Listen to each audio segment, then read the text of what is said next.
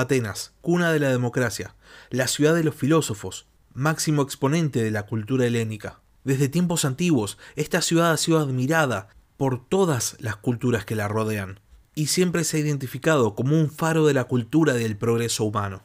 Sus fastuosos edificios públicos se encontraban entre los más fabulosos de todo el mundo, sus filósofos, sus pensadores, entre los más sabios de toda la humanidad. El propio nombre de la ciudad evoca a la diosa de la sabiduría de los griegos, cuya estatua podemos ver a lo largo de todo el mundo, en lugares siempre relacionados con el valor democrático. Atenas es, con total seguridad, la más famosa de las ciudades griegas, pero a diferencia de su eterna rival, Esparta, Atenas no era famosa por sus proezas militares, sino por sus proezas en el pensamiento, y tal vez, sobre todas las cosas, en la política.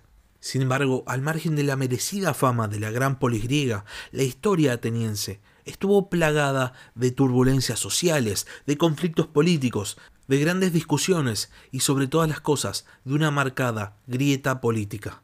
En el capítulo de esta semana vamos a empezar a explorar la historia de Atenas, la cuna de la democracia. Sean bienvenidos a la Barba Roja de Barba Roja un espacio para hablar sobre curiosidades de la historia.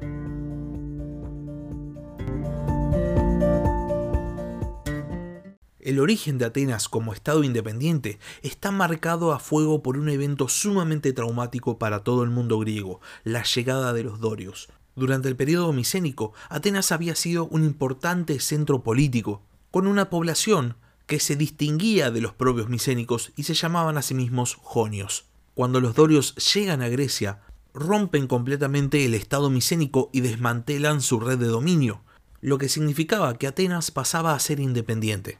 Los dorios se terminan asentando en el Peloponeso y más allá de que lo intentan, no consiguen tomar Atenas. Con respecto a esto, hay una historia tradicional que realmente no podemos decir con seguridad que sea verídica, pero es la única información que tenemos al respecto, y nos dice que el oráculo de Delfos había revelado a los dorios que solo iban a poder conquistar Atenas si el rey estaba con vida. Codro, enterándose de esta profecía, se disfraza y se hace matar por los dorios, y este pueblo al darse cuenta de lo que habían hecho, temerosos de los dioses, deciden levantar campamento y abandonar el intento de conquista de Atenas.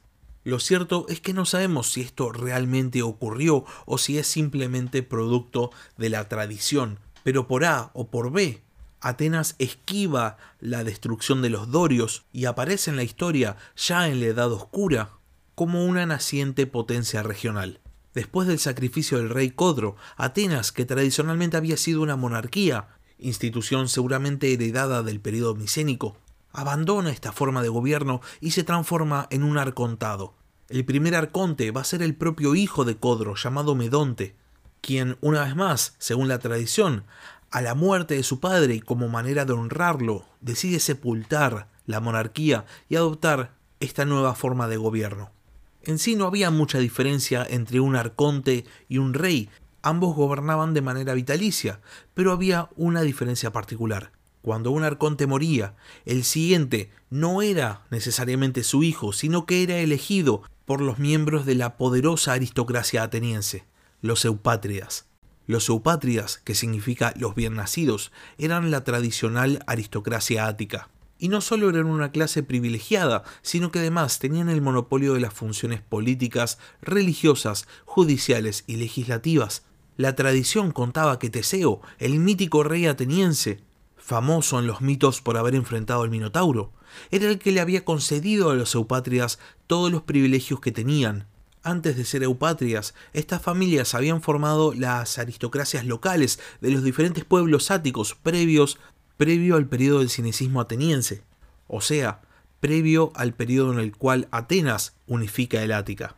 Con respecto justamente a este relato tradicional, Tucídides nos cuenta lo siguiente. Desde los tiempos de Cécrope y de los primeros reyes hasta la época de Teseo, los habitantes del Ática vivieron siempre repartidos en pequeñas ciudades, cada una con sus pritaneos y sus magistrados, y cuando no tenían nada que temer, no se reunían con el rey para deliberar, sino que deliberaban y decidían su política por separado. Hubo incluso algunos que hicieron la guerra, como fue el caso de los Eleusinos y Eumolpo contra Erecteo.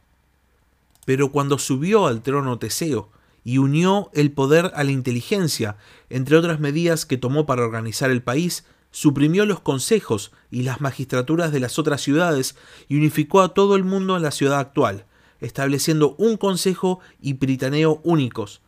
Y aunque siguieron ocupando sus tierras separadamente igual que antes, les obligó a limitarse a esta única ciudad, que, cuando fue dejada por Teseo a sus sucesores, se había convertido en una gran ciudad, gracias a que todos le aportaban ya sus tributos. Y en memoria de esto, los atenienses todavía hoy celebran, a expensas públicas, las fiestas cinesias en honor a la diosa. Plutarco expande sobre las medidas adoptadas por Teseo y dice lo siguiente: Derribó, por consiguiente, los pritaneos y consistorios y abolió las magistraturas de cada lugar, y construyendo un pritaneo y consistorio común para todos allí donde ahora se asienta la ciudad, al Estado le dio el nombre de Atenas e instituyó las panateas como fiesta común. Básicamente lo que tanto Tucídides como Plutarco nos están diciendo es que la unificación del Ática implicó sobre todas las cosas una centralización de las instituciones a cambio de otorgar privilegios a las antiguas familias gobernantes. De esta manera, si bien Atenas había unificado el Ática, todo el poder de esta incipiente potencia estaba en muy pocas manos privilegiadas, quienes no solo tenían la capacidad de elegir al arconte, es decir, de elegir al gobernante vitalicio de Atenas, sino también eran los únicos con ciudadanía real. El poder de los eupátridas era absoluto. Para ilustrarles cómo era la situación, voy a leerles un fragmento del libro Fuego Persa del historiador británico Tom Holland. Un ciudadano que se adentrara en los campos y los bosques del Ática a un día de camino de Atenas, o tal vez un poco más, podía acabar viviendo como un siervo o un aparcero, pagándole un sexto de sus ganancias a las familias de terratenientes, que a la manera tradicional de los héroes vivían alejadas del mundanal ruido, casándose entre sí, repartiéndose las magistraturas y despreciando al resto del mundo con altanería. Tal era el deseo de exclusividad de algunos de los clanes de la aristocracia, que incluso miraban con desprecio lo que para el resto de los atenienses era el mayor motivo de jactancia, la tierra, y preferían trazar linajes exóticos provenientes de figuras varias de la guerra de Troya. Una familia, los Pisistrátidas, afirmaba descender de un rey mesenio.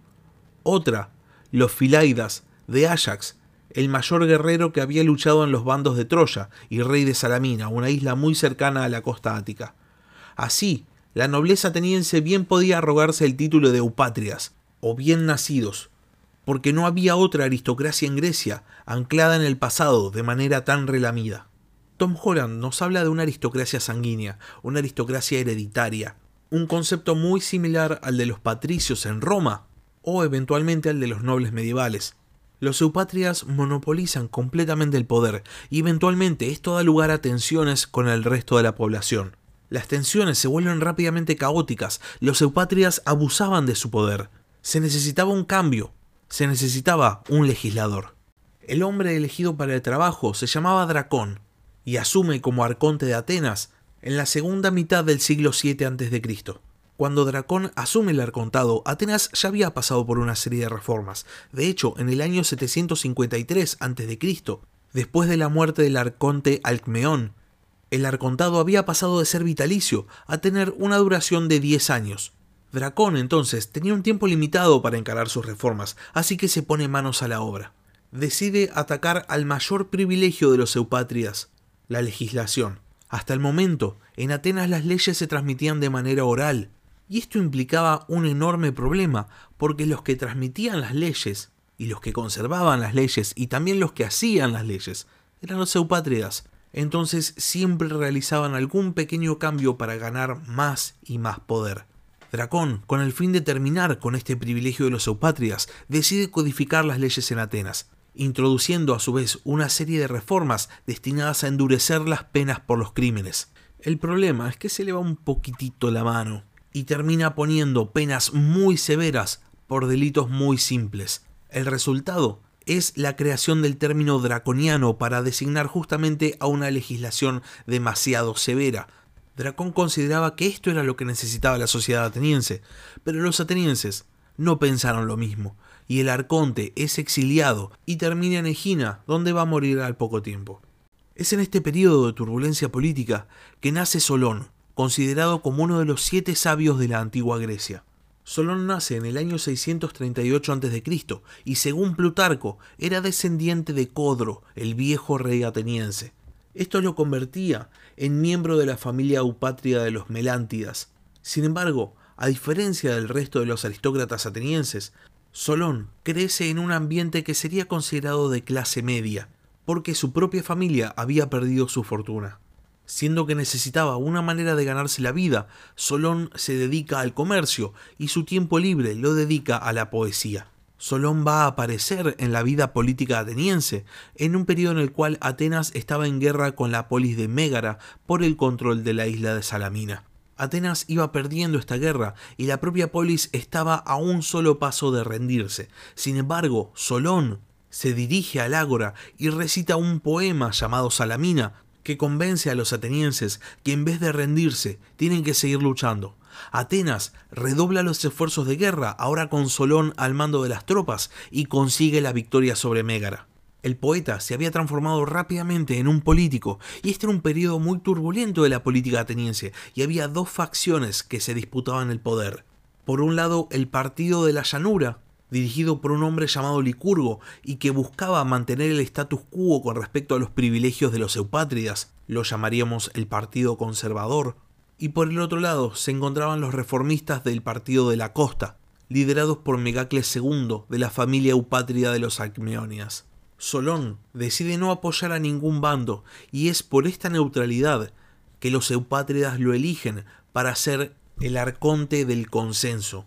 Toda la dirigencia política reconocía que Atenas necesitaba cambios y los necesitaba ya, y por este motivo se le confieren a Solón poderes especiales no solo para legislar, sino también para reformar el propio gobierno ateniense. Solón se dedica de lleno a la tarea que le fue encomendada y comienza a legislar y a reformar no solo la estructura política, sino también la estructura social ateniense. Para empezar, Solón divide a la sociedad ateniense en cuatro clases, dependiendo de su nivel de ingresos. Primero estaban los pentacosiomedimnoi, que eran aquellos que podían producir por lo menos 500 medimnos de aceite, vino o grano. El medimnos era una medida ateniense que podríamos identificar como una especie de barril. La segunda clase era la de los hipeis, que eran aquellos que podían producir entre 299 medimnos y 500 medimnos, y que a su vez eran los que podían costearse caballos, de ahí el nombre. En el tercer estrato estaban los seugitai, aquellos que podían costearse una yunta de bueyes y producían entre 200 y 299 medimnos. Y por último, dentro de las categorías de los ciudadanos, estaban los cetes, quienes podían producir menos de 200 medimnos. Con la nueva estratificación de la sociedad en base a la riqueza en vez de en base a la sangre, Solón otorga a cada uno de estos grupos cierta cantidad de poder político. Por otro lado, Solón establece una serie de instituciones que van a ser fundamentales para el eventual desarrollo de la democracia. Por un lado, Solón establece la Eclesía, la Asamblea Popular de Ciudadanos, que iban a ser los encargados de elegir a los futuros arcontes. Por otro lado, Solón reforma la Bulé, el Consejo del Areópago, que en vez de estar conformado por eupátridas, pasa a estar conformado por ex arcontes. El nuevo sistema político de Solón implicaba un balance entre el poder de la Eclesía y el de la Bulé, y para finalizar, Solón también crea la Eliea, un tribunal supremo compuesto por ciudadanos elegidos por sorteo. La reforma política de Solón es un éxito, sin embargo, no es lo suficientemente radical como para conformar a los sectores desposeídos de la sociedad ateniense, que estaban esperando realmente una reforma agraria. Y entonces al poco tiempo la conflictividad social vuelve a encenderse. Solón entonces decide que lo mejor que puede hacer es irse y dejar que sus reformas se asienten, y por este motivo se pone a viajar. Se supone que en uno de sus viajes Solón va a llegar a Egipto y es en Egipto donde él va a conseguir el relato de la Atlántida que eventualmente Platón va a plasmar en sus diálogos. También se cuenta que Solón llega a la corte del rey Lidio Creso y hay un muy famoso episodio, posiblemente producto de la tradición, que habla de la discusión entre Creso y Solón acerca de qué es lo que verdaderamente hace dichoso a un hombre. Eventualmente Solón va a regresar a Atenas y cuando vuelve a la ciudad se encuentra un panorama político totalmente diferente. El gobierno lo había tomado Pisístrato y se había transformado en tirano. Solón fallece en el año 558 a.C. Pisístrato era pariente de Solón y se había vuelto conocido al comandar ejércitos atenienses en la guerra contra Mégara. Llega al gobierno ateniense de una manera muy particular.